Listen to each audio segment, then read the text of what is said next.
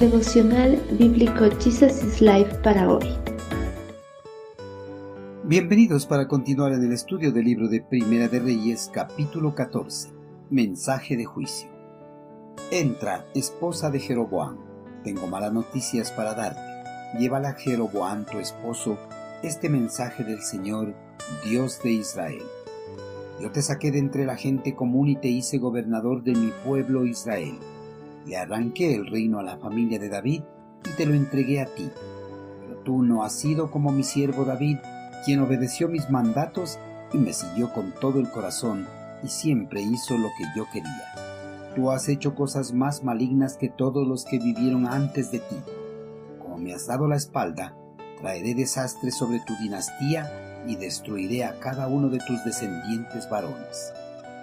Jeroboam, rey de la zona norte de Israel, había construido altares para que todos los habitantes de su reino ofrecieran sacrificios a los dioses paganos de la región. En esos tiempos de apostasía del reino del norte, Abías, el hijo de Jeroboam, enfermó gravemente, razón por la cual envió a su esposa a ver al profeta Ahías y saber si la enfermedad de su hijo tenía cura.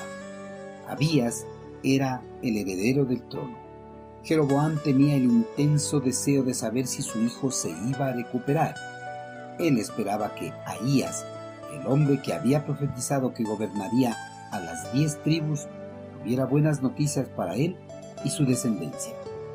El profeta Ahías vivía en Silo, la moderna Ceilún, a unos 15 kilómetros al norte de Betel. El siervo de Dios ya era de edad avanzada y había perdido la vista, pesar de su vejez mantenía una comunión con su Creador. Antes de que llegue la esposa de Jeroboam, el eterno Creador se le apareció al profeta. Le dijo que la reina le vendría a ver y le diera a ella un mensaje para el monarca del reino del norte. Al llegar la reina, y antes de que le consulte acerca de la enfermedad de su hijo, el profeta le dio un mensaje de destrucción para la descendencia del monarca y de todo el reino del norte, todo el reino había caído en apostasía. Por la desobediencia de Salomón, el eterno creador arrancó el reino unificado a David y había elegido a Jeroboam para que sea el monarca del reino del norte. Le había dado diez de las doce tribus de Israel que sea su gobernador. En el plan de Dios, Jeroboam iba a ser un instrumento de juicio contra la casa de David y lo había destinado a un significativo papel político. Jeroboam, en vez de aprovechar la oportunidad que Dios le había dado, se afirmó indebidamente a sí mismo y realizó los actos más graves de desobediencia delante de Dios. Jeroboam no anduvo en los caminos del rey David, quien se arrepintió de sus pecados y vivió en conformidad a la voluntad de su Señor, obedeciendo y guardando su palabra. En cambio, Jeroboam ignoró las palabras de Dios y vivió en idolatría, construyó altares a los dioses paganos de la región y rindió cultos y sacrificios a ellos. Por lo tanto, el juicio de Dios iba a caer sobre él. Un rey futuro iba a destruir a todos los descendientes de Jeroboam.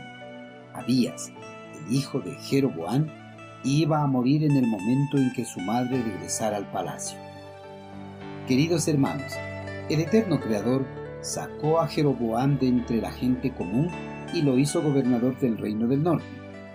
El rey no aprovechó la oportunidad inmerecida que recibió. Más bien, se afianzó en sí mismo y desobedeció por completo la palabra de Dios. Al igual que Jeroboam, muchos líderes cristianos, al estar muchos años al frente de un determinado ministerio, se afirman a sí mismos, empiezan a cumplir sus propios planes y se olvidan de cumplir los propósitos los cuales el Señor les puso a liderar.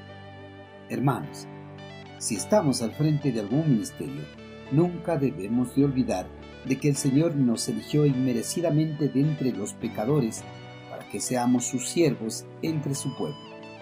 Por eso debemos tratar de llevar siempre una vida de obediencia, cumpliendo y guardando la palabra de Dios, tal como lo hizo el rey David en el pasado.